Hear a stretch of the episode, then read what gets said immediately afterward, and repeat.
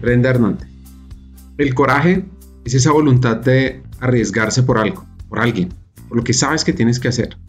La autodisciplina es la virtud de la templanza. Es aún más importante. Esa capacidad de mantener las acciones en línea. Esa habilidad de trabajar duro, decir que no, practicar buenos hábitos y establecer límites. Entrenar y preparar. Ignorar las tentaciones y las provocaciones.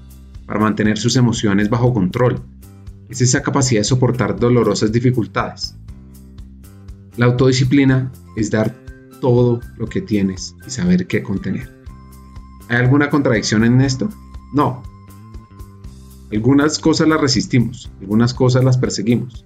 En todas las cosas procedemos con moderación intencionalmente, razonablemente, sin consumirnos ni dejarnos llevar.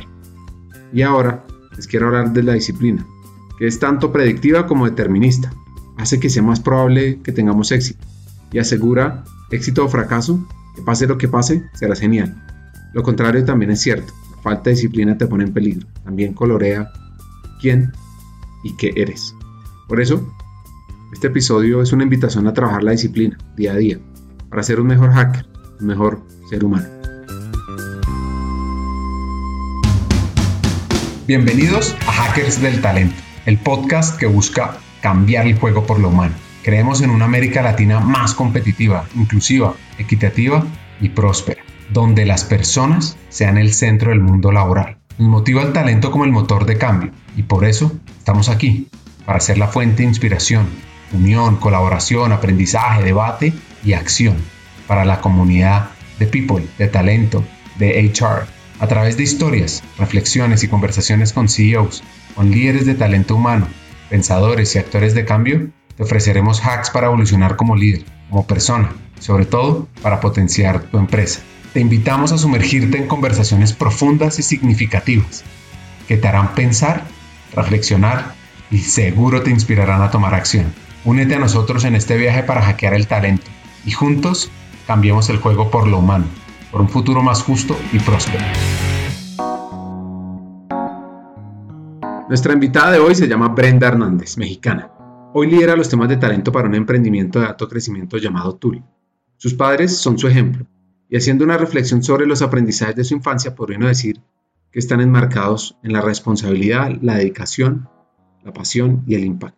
Yo vengo de una familia de emprendedores 100%, desde mis abuelos que llegaron y migraron a la Ciudad de México. Mi familia viene de otros estados fuera de la Ciudad de México y migraron y pues fue gente de mucho trabajo, ¿no? Fue gente de muchísimo trabajo, esfuerzo y de gente que puso sus negocios hasta llegar a escalarlos en diferentes rubros. Y mis padres vienen de esa historia. Mis padres son la primera generación de mi familia, de sus familias que estudiaron y debieron tener la oportunidad de estudiar una carrera profesional, ambos arquitectos. Y bueno, pues desde niña yo siempre he vivido el mundo emprendedor a través de los ojos de mis papás, pero también viviéndolo, trabajando con ellos. Trabajaba, de hecho, pues yo creo que el valor del trabajo para mí siempre fue algo que fue parte de mi educación desde niña, desde ir a ver a trabajar a mi papá o a mi mamá o también participando en, los negocios de mis papás, en los espacios después de la escuela o, o en veranos, ¿no? Y porque era una manera de ellos demostrarme la importancia de valorar las cosas y de valorar lo que uno tiene y del esfuerzo y del compromiso y la disciplina para lograr lo que uno, lo que uno se propone en la vida. Mi familia viene de, de muy abajo, honestamente creo que yo, mis papás son mi mayor admiración, ambos, tanto mi mamá como mi papá han sido inspiración para mí en toda mi vida y de lo que significa ser alguien que quiere contribuir no solamente por su familia, sino también por el mundo. Creo que me enseñaron a ser una niña que verdaderamente se preocupara por dejar algo en su granito de arena en lo que le rodeaba, desde tratar a la gente con mucho respeto, no importando de dónde viniera o cómo fuera, sino que cada persona me merecía un respeto muy importante. Darle lugar también a cada cosa que uno se compromete, tiene que dar el máximo y creo que una enseñanza muy fuerte fue, mis papás nunca me exigieron calificaciones en la escuela, no me exigieron así como que tú tienes que hacer esto, simplemente me decían, mira, estudiar es tu única obligación y deber en este momento de tu vida. Es eso más divertirte con tus amigos y ayudarnos con cosas en la casa y en los negocios, en algunos espacios, pero tu principal responsabilidad es la escuela y por lo tanto, siendo tu única responsabilidad, debes de dejar lo mejor de ti y el resultado de eso lo verás pues en las calificaciones que te pongan. Nunca te vamos a exigir nada de eso, sino simplemente el que des tu mejor esfuerzo día a día. Y si es un 9, significa que no diste tu 100%. Entonces, la verdad es que yo siempre fui una persona que se exigía mucho por eso. Yo creo que eso también me lo pusieron mucho en, mi chip, ¿no? De mi vida. Y cada cosa que hago, definitivamente trato de dar mi máximo esfuerzo y mi máxima pasión por hacer las cosas. Creo que otro legado muy importante en mi educación es el que siempre demos lo mejor, no solamente por lo que hacemos, sino por las personas que están alrededor. Y desde muy chica, mi familia, especialmente mi mamá, estuvo muy involucrada con cosas que tienen que ver con impacto social. Estuvo varios años en un club rotario y desde muy niña me enseñé mucho a trabajar por la, también con este tema de la comunidad, de poder participar en cosas. De hecho, fui varias ocasiones presidente de, de clubes rotarios para jóvenes y para mí fueron grandes experiencias de sensibilizarme mucho con lo que era más allá de mi vida, de mi familia, qué pasaba alrededor y cómo yo podría hacer algo por las personas también. Y creo que también ser punto, y creo que con eso termino, es cómo hacer que de verdad todo lo que hagas te apasione y verdaderamente te apasione y lo hagas con felicidad y lo hagas con tu mejor cara, ¿no? O sea, creo que algo que me enseñaron en mi familia y obviamente mi familia, no solamente mis padres, también mi hermano está muy rodeado de esa filosofía, es que siempre lo que uno haga lo tiene que hacer con convicción, que siempre lo que tú decidas hacer de tu vida lo decidas hacer con pasión, porque con esfuerzo y con dedicación y con disciplina y con un enfoque de tu vida y un objetivo, las cosas tienen que salir bien, ¿no? O sea, no hay manera que no te puedan salir bien si le dedicas todo eso, pero tienes que haber un convencimiento para que eso suceda y creo que eso es parte también de la formación que he tenido en mi vida y definitivamente me ha acompañado, creo que en, toda, pues en todas mis cosas, tanto en mis decisiones personales, en mis decisiones profesionales, como me he relacionado con las diferentes personas que han estado alrededor de mi, de mi vida profesional y de mi vida personal. Entonces, creo que esas son mis raíces. Cuenta que desde pequeña era muy activa, inquieta. Y una anécdota yo y mi hermano nos llevamos 10 años y una vez hace muy poco tiempo, un año y medio quizá, le pregunté a mi mamá, oye mamá, ¿por qué no tuviste más hijos? ¿Por qué hubo tanta distancia entre mi hermano y yo? Y decía, es que si me salía alguien como tú, yo creo que no lo hubiera podido lograr. Tenía miedo que el siguiente fuera igual que tú porque era demasiado tremenda. Era, es que yo era muy, muy, muy intensa, o sea, era muy inquieta y todo el tiempo estaba moviéndome y haciendo y me montaba aquí, me montaba acá. Era muy loca, ¿no? O sea, era una niña súper inquieta entonces, parte de la contención de mi mamá para bajar un poquito la energía en las noches, porque mi mamá me tuvo muy joven, mis papás me tuvieron muy, muy jóvenes. Tenían mi papá, no sé, 19 años, mi mamá 21 años, son muy, muy chicos y están todavía estudiando la carrera. Entonces, pues una manera de mi mamá de sopesar eso es que una me metió muy, muy chiquita a la escuela y por ende yo salgo muy joven de la universidad. Y por otro lado, me metía las actividades que te puedas imaginar. Pero la que más me gustaba era el ballet. Yo tuve la oportunidad de bailar desde los tres años. Llegué a bailar profesionalmente y de mis momentos más increíbles de mi infancia son bailar. Bailar, ya me encanta bailar y me encanta bailar especialmente hip hop. Me gusta bailar ballet. Obviamente ya no bailo como antes, porque sabes que esto está también relacionado con un tiempo de vida de juventud, pero definitivamente la danza para mí es mis más bonitos recuerdos desde estar con mis maestras, desde ir a las clases, desde presentarme en escenarios, o sea, algo bien bonito para mí. Otra cosa que me llena mucho de energía, creo que la convivencia con mis abuelos y con mi familia. Tengo una familia pequeña, pero ultra cercana. Creo que para mí mis abuelos y mis tíos fueron como que mis tíos abuelos y mis tíos tíos, o sea, mi tío, la mamá y mis primos, que no tenía tantos, pero tenía primos tíos más grandes y primos hermanos más pequeños, pero fueron parte muy importante de ese contexto donde cuando yo iba muy muy seguido a casa de mis abuelos, cenábamos juntos muy seguido, convivíamos, veíamos la tele, o sea, teníamos como un núcleo muy lindo donde uno se sentía muy protegido y se sentía como muy querido. Y esos momentos de estar con mi familia extendida eran momentos muy agradables para mí y para mí me recuerdan así como que momentos de muchísima felicidad. Y creo que otro, definitivamente todos mis amigos, que para mí yo tengo amigos desde esa época, o sea, tengo amigos desde kinder y que son todavía mis amigos. Y para mí la amistad y mis amigos son un punto muy importante. Amigos que me hice desde que bailaba, o sea, yo tengo amigos de todo, ¿no? Entonces tengo amigos de la danza, tengo amigos de la escuela, tengo amigos de mi calle, tengo amigos de donde yo vivía, o sea, la salida con mis amigos, de jugar en la calle, de salir a fiestas. Me encantaban mis fiestas de cumpleaños. Mi mamá se esforzaba muchísimo por hacerlas ultra divertidas y siempre como que son recuerdos muy lindos para mí que me energizan mucho. El aprendizaje, el pensamiento, la creatividad y la inteligencia no provienen solo del cerebro, sino de todo el cuerpo. Las combinaciones de movimientos aumentan la memoria, el orden y las habilidades de secuenciación. Crear bailes también aumenta la autoestima, que es muy importante para el aprendizaje. El cuerpo y la mente están conectados de manera vital y eso lo impulsa a bailar.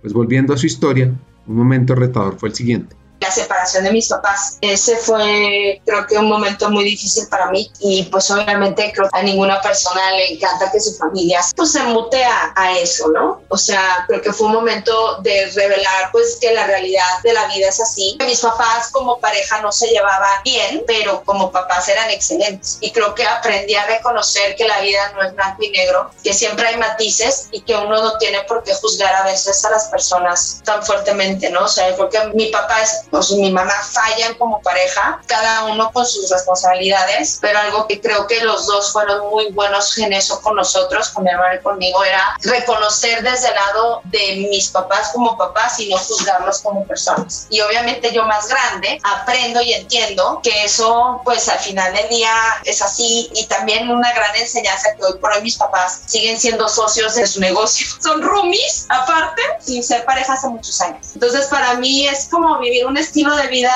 muy peculiar y yo creo que también eso tiene que ver con cómo pienso. Yo soy muy respetuosa de las decisiones de las personas, de que cada quien escoge un estilo de vida diferente. Yo soy cero tradicional en pensar que el molde es así, ¿no? Es un molde muy específico para todo el mundo. Yo sí creo que la onda de one size fits all is not true y para mí es súper respetable que las personas elijamos cualquier estilo, forma de vida que para ti te haga feliz. Y yo soy súper respetuosa de eso y me encanta escuchar también historias y tener como que a mi alrededor esa escucha de cómo cada persona vive la vida. Yo creo que al final eso también me gusta y me enriquece porque justamente me enriquece profesionalmente también.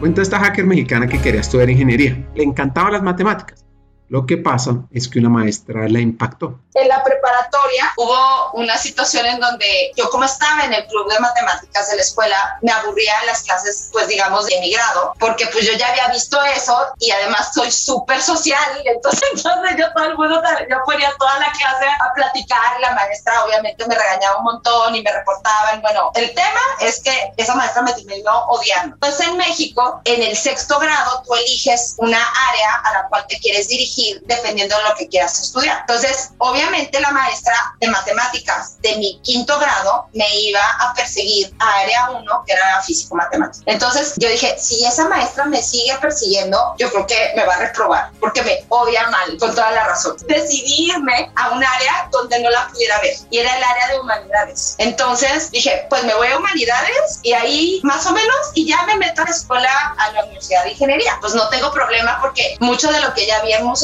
lo que están viendo en sexto, yo ya lo vi desde antes, ¿no? Entonces, listo, así fue. Entonces, cuando estoy en sexto, una maestra me dice, oye, ¿y de verdad te gusta esto? Y yo, ¿qué quieres hacer? Porque teníamos orientación vocacional. Y justamente ahí le digo, es que a mí me gusta la gente, me gusta mucho trabajar con la gente, a mí me gusta trabajar en equipo, me gusta conocer a zonas, me gusta hablar con las personas. ¿Y por qué no intentas algo como psicología? Dije, ay, no, porque yo lloro con la gente, que me platiquen cosas, me parte el corazón los problemas de los demás. Yo creo que siendo psicóloga me voy a morir Dice, pero hay otro tipo de psicologías. Entonces, un día yo les platiqué a mis papás, llegué a la casa y les dije, oiga, miren, la maestra fulana de tal, me platicó. Y mi papá se quedó con esa historia y un buen día me llega con un periódico y me dice, oye, hay una carrera muy padre que se llama Psicología Organizacional en el TEC de Monterrey, ¿por qué no vamos? E investigas, a ti te gusta eso, yo creo que tú serías muy buena. No, que yo quiero ingeniería, que Entonces, long story short, fuimos a la escuela, me enamoré de esa carrera y por eso estudié.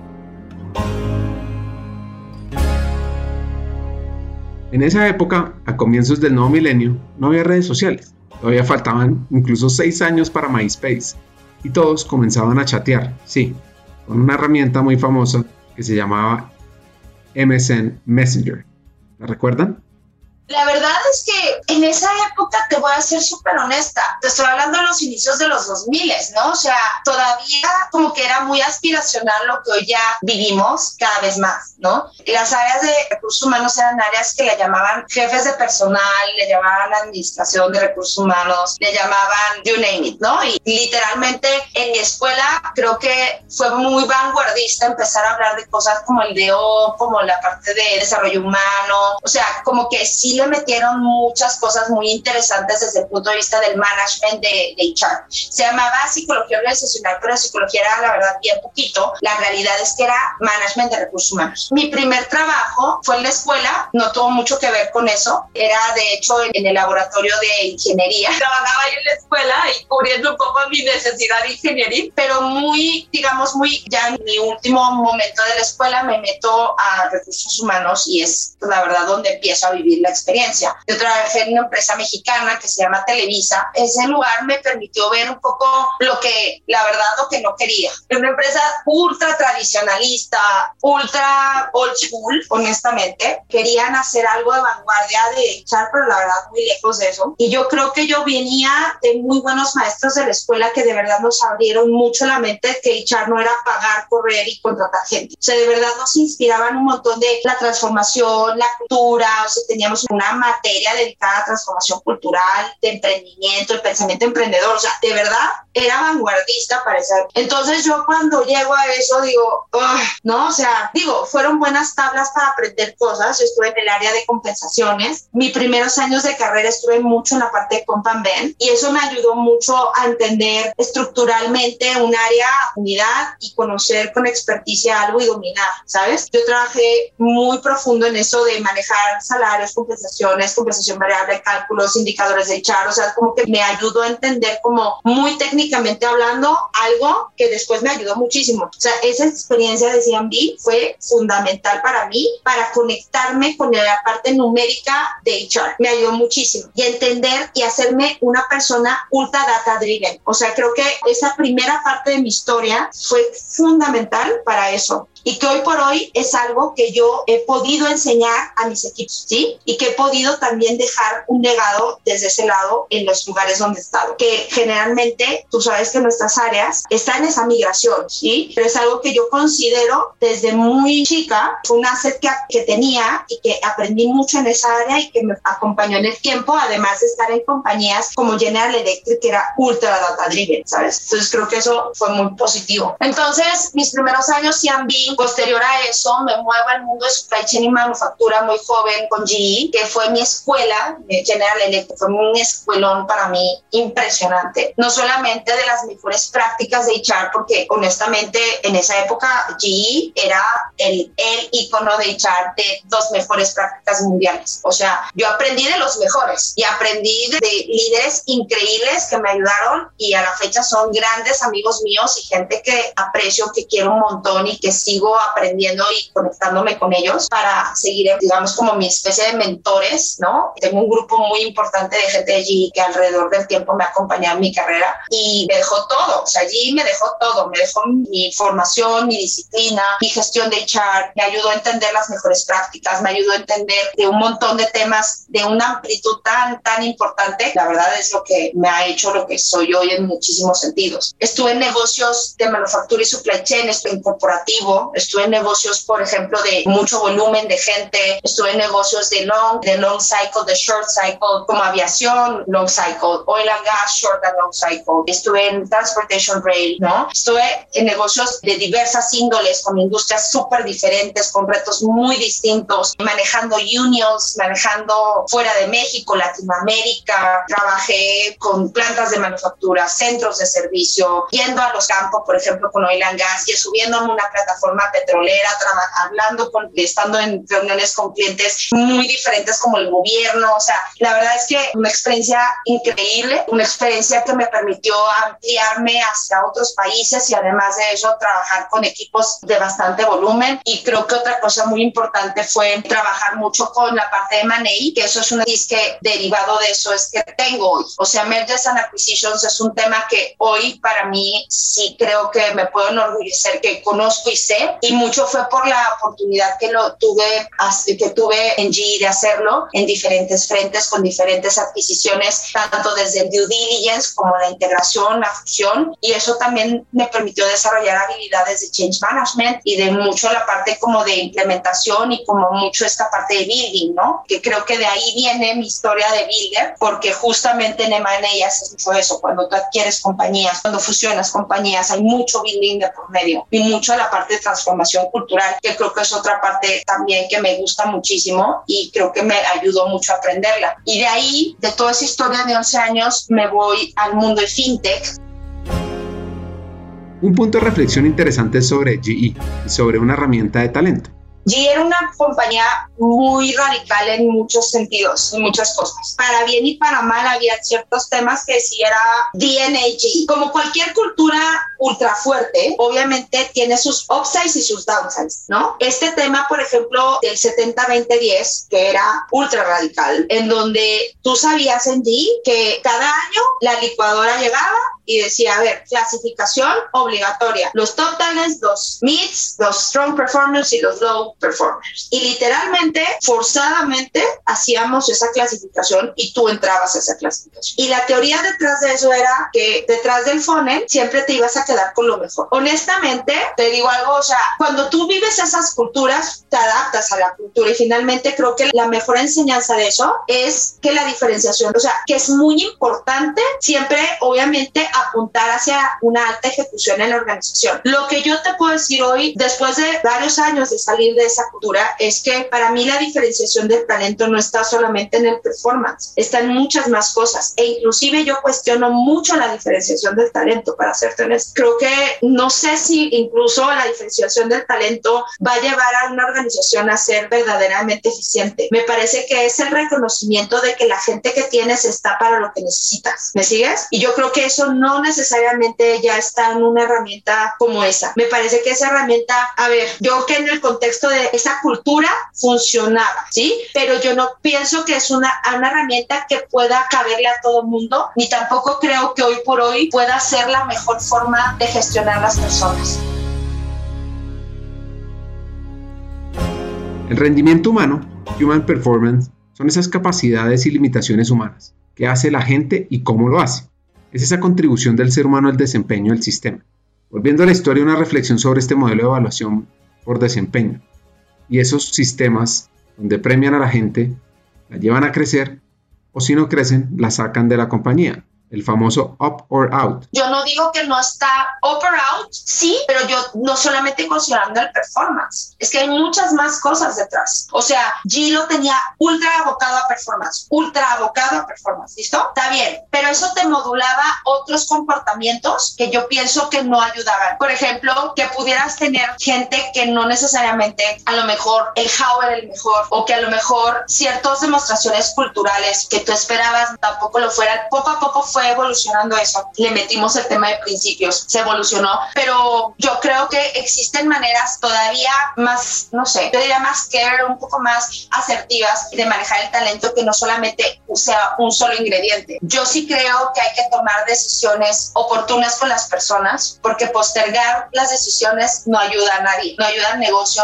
ni ayuda a las personas. Cuando tú postergas decisiones con la gente, si no está funcionando, es que definitivamente no estás actuando actuando sobre algo que no está haciendo bien a ninguna de las partes. Y nosotros como people no podemos permitir generar una afectación ni a la persona ni al negocio. Y tenemos que vigilar por eso. Y muchas veces Latinoamérica, especialmente con Latinoamérica, habiendo yo haber vivido otras culturas, teniendo una experiencia más global, creo que nos cuesta mucho trabajo esta parte de enfrentar el conflicto y enfrentar la situación difícil con alguien, de decirle lo que tú esperas, porque crees que decirle las cosas que no quieres escuchar es malo. Y eso tiene que ver con el feedback, ¿no? Mucha gente vemos el feedback como algo negativo, pero la realidad es que es todo lo contrario, porque simplemente tener la visión de algo, ya sea positivo o negativo, ante algo que puede ser mejor. Yo pienso que no hay un modelo bueno o malo, hay un modelo que se adecua a las necesidades de lo que tu cultura quiere y necesita y tú quieres acomodar on shape en la organización,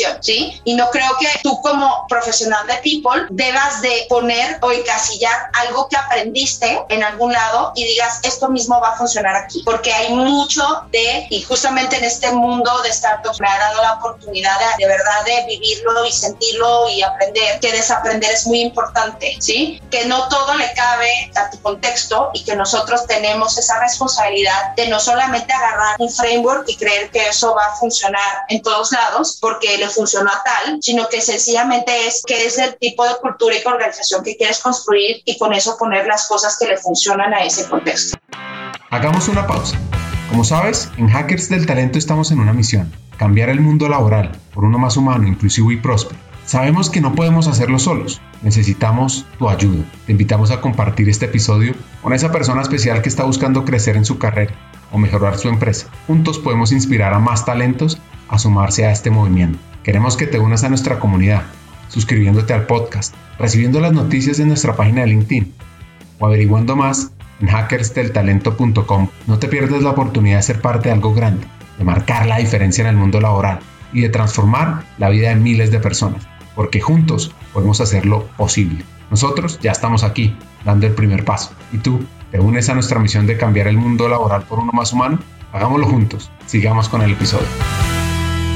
Esta hacker mexicana quería un cambio de vida laboral. Para mí ya era un tiempo razonable de decir, creo que aquí mi misión está cumplida. Yo no quería, a ver, yo me monté en un mundo con G donde HR tenía una silla fundamental y estratégica, así, ¿no? O sea, quien fuera de HR tenía una silla de importancia, de relevancia, de poder, de todo, ¿sí? En G. Pero yo sabía que eso en el mundo de afuera no era así, ¿sabes? Que esa silla te la tenías que ganar. Yo, gracias a Dios, tenía, me formé en un lugar donde esa silla ya estaba hecha, ¿no? Ya tenías ese buy-in desde antes, ¿no? O sea, lo que dijera Richard era importantísimo. O sea, para allí los líderes tenían dos manos que se llamaba finanzas y recursos humanos. O sea, así, así de importante, ¿sí? Pero yo sabía que afuera no era así. Entonces, por un lado, quería yo probarme en ese mundo afuera y por otro lado, quería aprender de otra industria distinta. Y yo sabía que las industrias digitales, las industrias de tecnología y toda esa historia iba a ser, pues se escuchaba que iba a ser el futuro. Estoy hablando principios de los 2010. Entonces, en ese entonces, justamente entra Mastercard a esta historia y me toca una súper interesante experiencia de ver a Mastercard transformarse como una empresa digital y de fintech, de venir del financial service tradicional, de los productos de crédito, débito y demás, a mutar a un negocio totalmente diferente de digital wallet, blockchain, de cosas así que en ese entonces empezaban a hablar y que cuando se empezaba a hablar de eso, de financial inclusion y de toda esa historia, le hablábamos en chino a la gente, ¿no? Y hoy por hoy veo y digo, wow, ¿no? O sea, como una compañía como esa,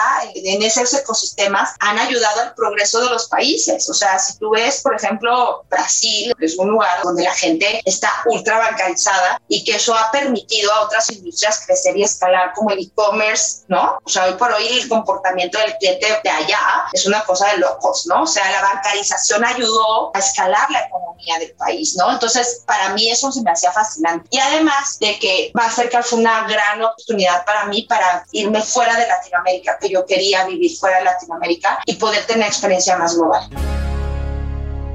El reto era apasionante. Abrió oficinas nuevas de Mastercard, nuevo mercado. Empezar de cero en un país. Llegas al país así como que, y aquí no somos nadie, ¿no? Entonces, no sé, por decirte, Jamaica, ¿no? Yo nunca había ido a Jamaica, en mi vida. Entonces, de repente llegamos a Jamaica y, bueno, listo, ¿cómo empezamos, no? Entonces, de hacer el plan de trabajo de la estrategia con los country managers, con, bueno, con el general manager de todo ese clúster, desde ver hacia dónde tendría que ir el país, cómo construir una estructura alrededor de eso, qué teníamos que poner, hacer un diseño organizacional from the scratch, meterle todos los strips operativos a eso, cómo le vas a pagar a la gente, qué le vamos a pagar a la gente, qué le vamos a ofrecer a la gente, cómo nos ofrecemos al mercado, cómo traemos gente a quien necesitamos, qué tipo de perfiles hay, cómo conecto con el footprint local, cómo aprendo a ver cómo es la cultura, qué necesitamos, qué debemos de construir localmente, que se hable con lo que somos como compañía, cómo hablamos de nuestra marca hacia la gente, es el project branding, cuál es nuestro value proposition local, o sea, mucha cosa, ¿no? Es como empezar de cero, era como empezar una compañía cada vez y eso lo hice nueve veces. Entonces, creo que esa parte y ese músculo fue lo que me inspiró un montón a venirme a este mundo. Así que deciden regresar como pareja de Estados Unidos a México, una coyuntura personal. Y después de estar haciendo una maestría en Berkeley en temas de innovación, quiere estar en el mundo del emprendimiento, quiere conectar con ese espíritu emprendedor familiar. Llega a Rappi en el 2020. Sí, fue de las experiencias más retadoras y más bonitas de mi carrera, ha sido. Yo que desde ahí fue una nueva etapa profesional para mí en todos los sentidos, desde ahí, desde meterme a estos mundos de las startups, que de verdad me encantan, me emocionan, me apasionan y me tienen todo el tiempo ultra entusiasmada. Y yo creo que, no, a ver, Rappi fue, yo llego a Rappi cuando recién estaba el Unicorn, en el momento de la hiperescala de Rappi, me tocó ver a Rappi crecer aceleradísimo y fue una gran experiencia para incorporar cosas que verdaderamente le movían la aguja rápida de necesidades que teníamos de tiempo, como un modelo de performance management que me tocó emprender desde cero, que me hizo de verdad pensar totalmente diferente a como yo me hubiera imaginado eso, de diseñar cosas from the scratch, que con demasiado frugality, un montón de resourceful mindset, o sea, creo que también fue una gran experiencia desde ese lado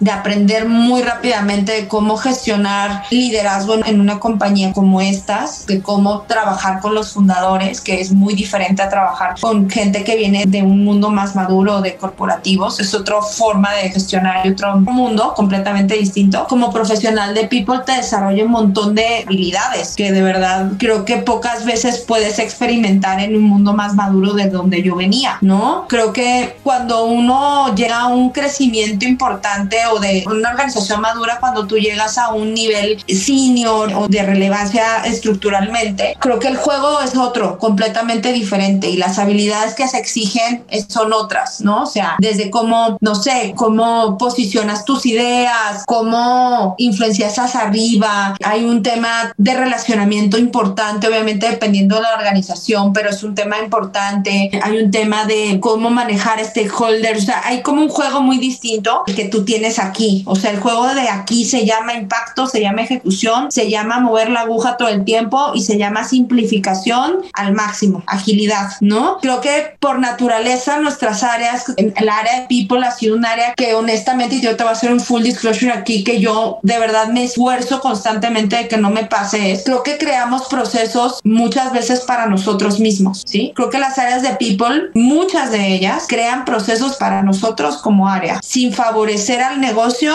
o, sin favorecer y entender a nuestro cliente, que es las personas. Entonces yo siempre algo que pongo en mi top of mind todo el tiempo es cómo es que el cliente va a ver esto, cómo es que el negocio va a absorberlo, cómo es que el cliente puede favorecerse de esto también, o sea, cómo el cliente va a usar lo que yo le estoy haciendo, cómo, cómo lo va a recibir. Y creo que esta parte de estos contextos te forzan muchísimo y te ayudan a entender lo que significa ser un consumer centric company desde el punto de vista de, ese, de persona, ¿no? O sea, el employer centric, como quieras llamarle, employee centric company. O sea, y creo que estos modelos de negocio te permiten verdaderamente entender lo que significa eso, ¿sabes? Y creo que otra cosa muy importante es, y para mí ha sido una gran reflexión y que sigue siendo la misma reflexión desde que entré a este mundo, creo que un reto muy grande que tiene estos mundos es que la cultura de una startup es el reflejo directo de los fundadores, es el reflejo directo de la persona personalidad, de lo bueno y de lo malo de los fundadores. A diferencia de una compañía madura, donde la cultura es esa umbrella que se va creando en el tiempo y es un poco etérea, ¿sabes? O sea, una compañía madura crea su cultura alrededor de mucho tiempo y la cultura no es alguien, sino es algo, ¿sabes? Y aquí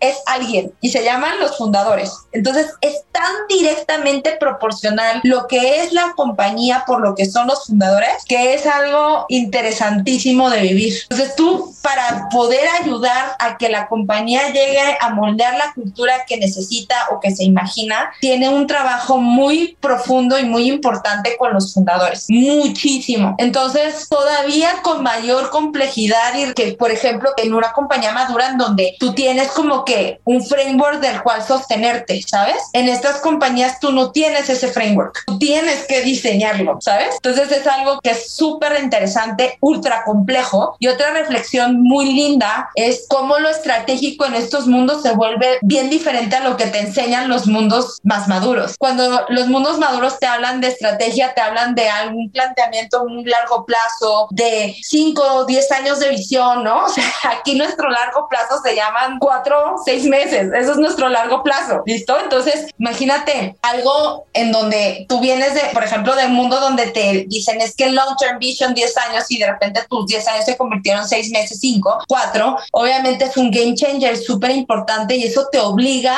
a reaprender y desaprender un montón de cosas y a cambiarte el chip de la forma de gestionar tu way of work y de tu manera de ver las cosas, ¿no? Y creo que un aprendizaje fundamental es la estrategia en estos mundos se llama escoger verdaderamente lo que le va a mover la aguja a todo lo importante que tienes que hacer porque hay tanto por construir que todo es muy importante o sea, no hay nada que no sea prioritario cuando estás construyendo algo, ¿me entiendes? O sea, cuando construyes algo from the scratch, todo es fundamental, porque todo es fundación, todo es plataforma, pero el arte en este mundo de escoger lo que verdaderamente importa es la estrategia en su pura expresión, porque verdaderamente tienes que ser lo suficientemente asertivo para que eso que escogiste no te juegue en contra si lo hiciste o no en el futuro. Y transversalmente poner los bloques para eso que necesitas en un corto plazo. No sé si me sigues.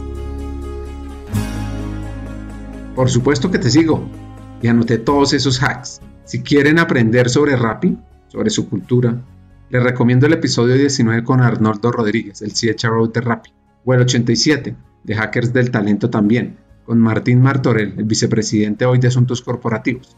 Bueno, así que un aprendizaje fue cambiar su chip y entender qué es lo que realmente mueve la aguja. Y te pregunto a ti, hacker, en tu rol, con tus retos, ¿qué es lo que realmente mueve esa aguja para impactar el talento y el negocio?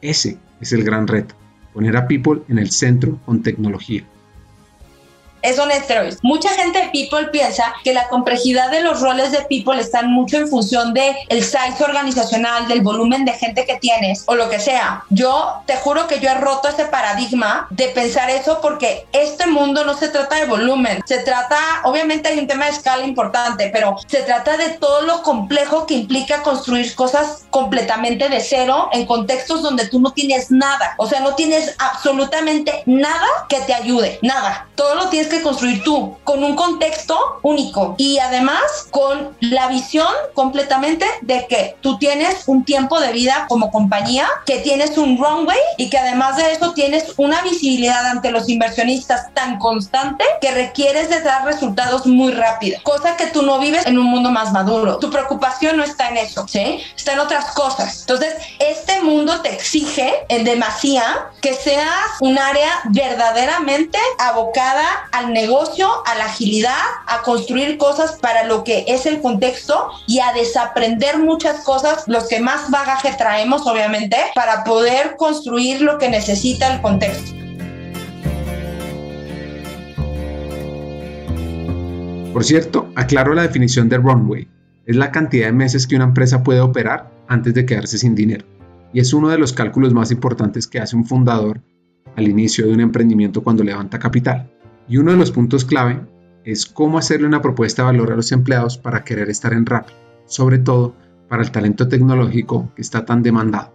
tú sabes perfectamente bien que hay un contexto bien volátil y muy interesante en el mundo de tech, en Américas, en el mundo y todos lados, ¿no? O sea, el tema del talento, la gestión del talento tech es muy particular pero justamente cómo le das la vuelta a la propuesta de valor con una dinámica de un mercado de talento que puede ser como ultra mercenario, ¿no? Si, si quieres verlo así, ¿no? La verdad es que descubre uno que no es así y que tú de verdad puedes hacer una propuesta de valor increíble que no se base solamente en lo económico. O sea, y que de verdad si generas un amor a la marca, puedes hacer un montón de cosas. Y Rappi, o sea, tiene una cultura muy única, ¿no? No todo el mundo es para Rappi como, como las personas, no todo el mundo somos para todos, ¿no? Seguramente alguien se volvería, no sé, loco estando conmigo o alguien como mi esposo que acepta, ¿no? Y así sucesivamente, cada persona somos diferentes, las compañías son lo mismo. Yo creo que la gente en tech tiene algo muy peculiar que si tú te la ganas es de verdad bien real. O sea, pues yo creo que es un tema de setup de cómo la gente de tech piensa, en donde si tú logras engancharla verdaderamente, de verdad, de verdad, es genuino ese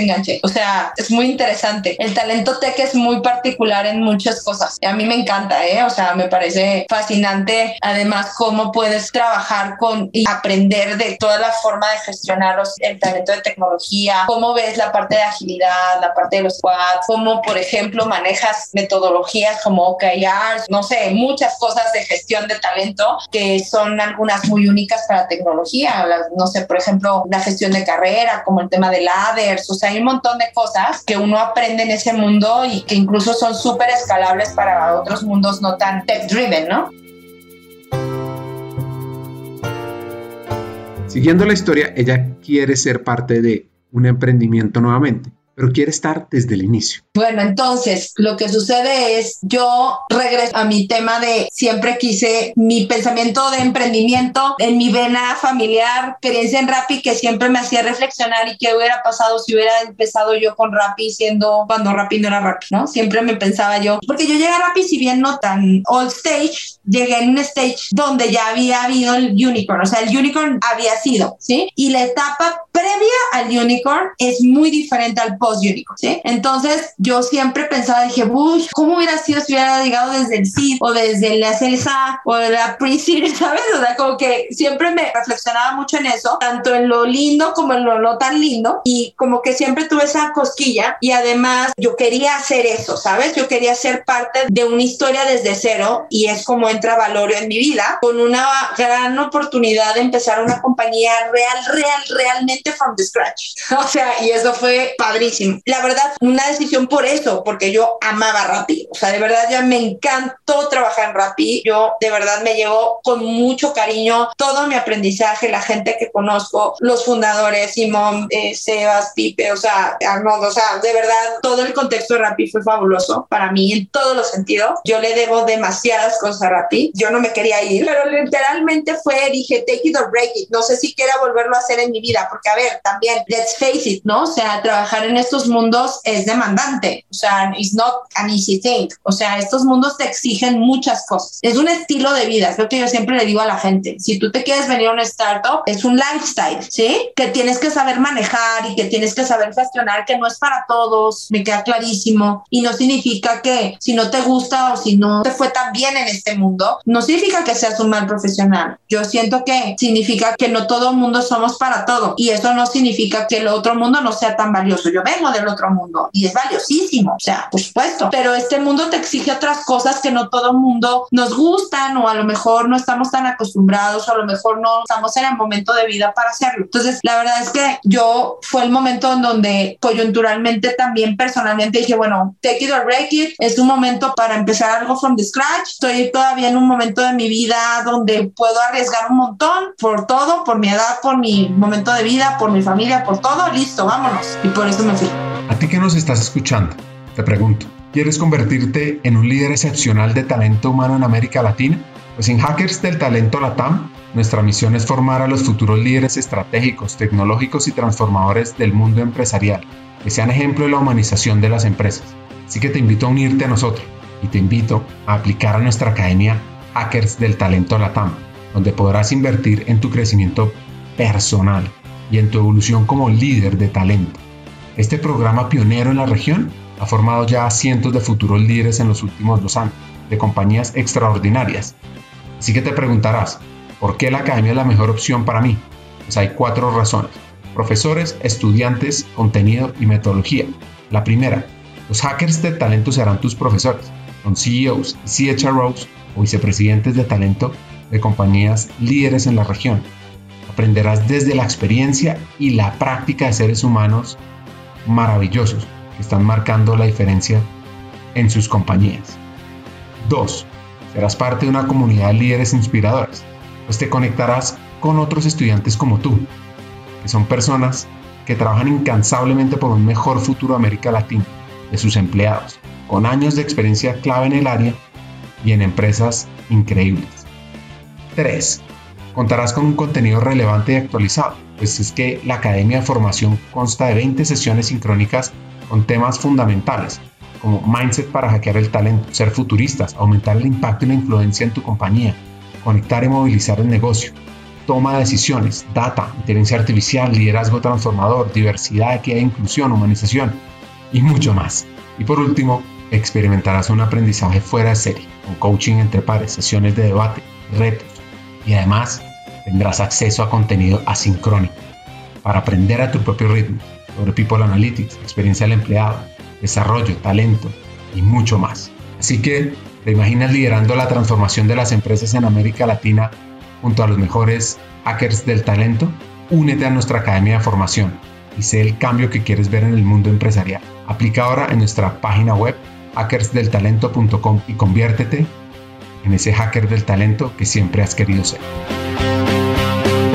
Entró a trabajar a Valore, tuvieron retos de crecimiento en ese camino aparece un nuevo emprendimiento con alto crecimiento llamado Tool. Uno de los fundadores de Meli, ¿no? Como gente padrísima de inversionistas globales como Alfred Schwank en Estados Unidos, Hernán Casada, o sea, gente que de verdad hace unas conversaciones interesantísimas. Valoreo fue una gran oportunidad de construir de cero, de aprender y fracasar en cosas, para serte honesta, o sea, yo testé cosas que pensé que iban a funcionar ahí, que finalmente unas, no tantas, pero unas que, que sí fueron grandes aprendizajes para mí y otras que fueron grandes contribuciones que me siento orgullosísima. Entonces, ¿qué pasó? Valorio es un brand holding e-commerce, escaló y la ambición que teníamos de escala y de expansión me parece que fue con toda la coyuntura de la situación de, global y de la guerra y, de todo el nuevo cambio que sucedió a nivel mundial, nos hizo repensar mucho el modelo de escala de, de Valorio y honestamente esa escala iba a ser muy distinta a la que nos imaginamos en un principio y el rol, digamos, que finalmente yo tenía iba a ser mucho más como en el futuro poco retador para mí por la escala que iba a tener en complejidad organizacional la compañía. Y por eso fue que me muevo a Tool. Entonces, yo sigo súper cercana con el equipo de Valorio. A mí me encantó la experiencia, pero fue una decisión de verdad, pues bastante sincera por parte de nosotros en C-Level de, de decir, oigan, o sea, esto, el modelo tiene que mutar para que Valorio pueda ser exitoso, no vamos a poder escalar a donde nos imaginábamos en el tiempo y pues honestamente eso va a llegar un momento en donde esto ya, digamos que ya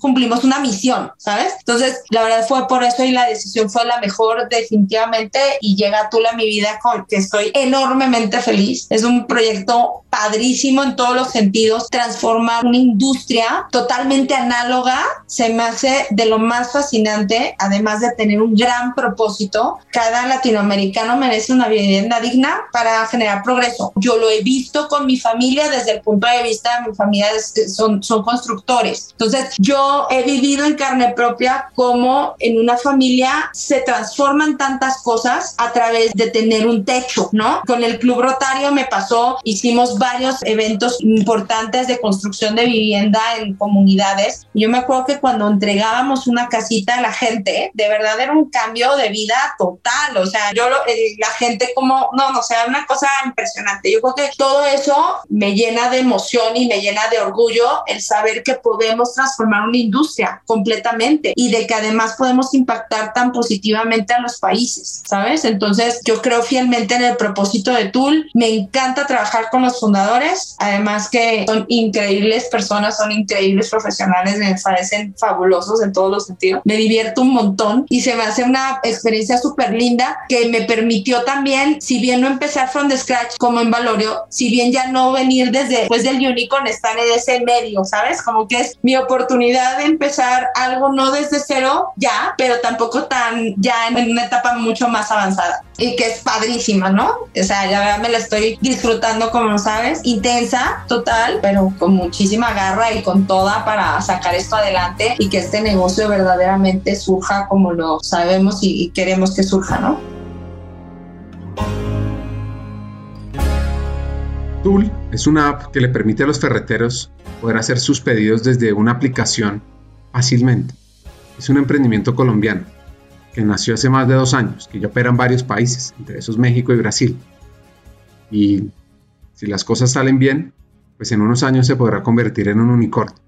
Bueno, pues uno de los puntos clave que tiene Brenda es la transformación cultural para mí transformación cultural y cómo eso se mergea con el tema del talent se me hace muy importante, ¿sabes? O sea, se me hace que, que ha sido de las cosas más interesantes que me ha tocado vivir aquí y en todos este, digamos, en mis últimos años de carrera, cómo verdaderamente creas cultura, cómo defines esa cultura, cómo estableces las palancas para moldear la organización ante esa cultura que te quieres imaginar, cómo el talento que traes realmente le das la relevancia al culture fit que me parece súper importante, cómo enseñas a la organización a hacer eso, cómo pones procesos o pones un, digamos, una plataforma para que eso pase, ¿no? O sea, desde el punto de vista del mecanismo sistémico para que suceda. O sea, toda esta parte de cultura tiene tanto que ver con todo que me parece que es clave, ¿sabes? O sea, y, creo que el aprendizaje con eso ha sido increíble. Para lograr esto, hay dos elementos clave que uno necesita para crear una empresa de alto rendimiento. Les voy a dar un contexto sobre este punto. Alan Drexler y David Siever desarrollaron el modelo que lleva su nombre después de 10 años de perfeccionarlo. Este modelo, el Drexler Siever para equipos de alto rendimiento, afirma que el equipo abarca 7 etapas, 4 para formar un equipo y 3 para mantener su desempeño. El concepto es que un equipo comienza con una gran libertad para idear y crear, Luego progresa hacia parámetros más estrictos a medida que se acerca a la implementación y tiene siete pasos. Primero, orientación. Después desarrollo de la confianza, aclaración de los objetivos. Cuarto, el compromiso. Quinto, implementación. Para ir cerrando con alto desempeño y renovación. Pues así lo vive Brenda y así lo vive tú. Para mí, dos lecciones. Fundamental definir dos cosas, lo que es cultura y el propósito de la organización. A mí el tema del propósito me parece fundamental para construir cualquier organización de alto rendimiento. Y yo no sé si ubicas, hay un modelo, se llama Drexler Shivet Model, que es un modelo que te dice cómo llega un equipo a ser un equipo de alto rendimiento y la primera parte del, del establecimiento de un equipo de alto rendimiento se llama el entendimiento del propósito, el why. Y creo que eso trabajar con los equipos es fundamental y el why tiene que ver con cómo cada persona se conecta con eso que quiere hacer para lo que necesita lograr ese contexto o ese negocio, ese equipo, ¿no? Y por otro lado, el tema de transformación, o sea, la parte de definición cultural que tiene que ver con definir verdaderamente y ser muy explícito ante, ok, ¿qué es lo que verdaderamente vamos aquí a probar o no en los comportamientos de la gente? ¿Qué es lo, cuáles son los rituales que nos fortalecen como equipo? ¿Qué es la manera de interactuar y de dar feedback a las personas, que para nosotros es mayor prioridad que todos estos frentes culturales que a veces parecieran como que no son explícitos, eh, se debe ser ultra intencional, así como eres ultra intencional en, tener un deck estratégico a los inversionistas de negocio, debe un playbook de negocio, debe haber un playbook y un código de cultura. Y para mí ha sido de las mayores aprendizajes. Cuando tú tienes un código de cultura definido, muchas cosas van a ser mucho más explícitas para tu gente, vas a ser mucho más intencional en la manera en que gestionas el talento y además de cómo moldeas eso ante la organización y los líderes.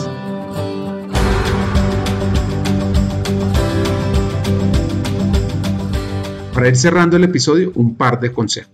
Mejor consejo que me han dado. Uy, cuando busques el mejor talento, y eso me lo dijo un gran líder en G, me dijo, siempre vele el brillo en los ojos. Si quieres saber si alguien es bueno para lo que quiere o lo que estás buscando que haga, needs to have shine in the eyes. Y es totalmente cierto. Cuando la gente se apasiona de lo que hace, no hay manera que falle, o sea, que no sea exitosa y, que no dé lo mejor, ¿sabes? Y eso lo ves a través de los ojos, eso se palpa, ¿sabes? Se siente, se, se vibra. Y Un consejo para mí es siempre cuando decidas algo, siempre estar presente y darla toda. El tiempo que tú decidas hacer eso, siempre darla toda. Y no hay manera de no conectar con una persona que entrega lo mejor de sí misma, porque el entregar lo mejor en lo que tú te quieras dedicar a hacer, una tarea, un proyecto, una asignación, un trabajo, lo que sea, no hay manera que eso exponencialmente no caiga positivamente en los demás.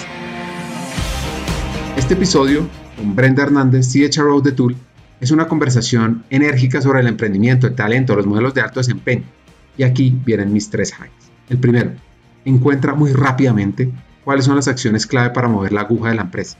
Dos, desde People jugamos un rol clave en desarrollo de equipos de alto desempeño para alcanzar las metas y el bienestar. 3.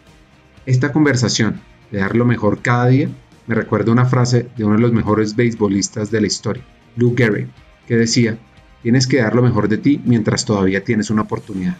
La vida es corta, nunca sabes cuándo te quitarán el juego, cuándo te quitarán el cuerpo. No lo desperdicies. Hasta un siguiente episodio y sigamos hackeando el talento.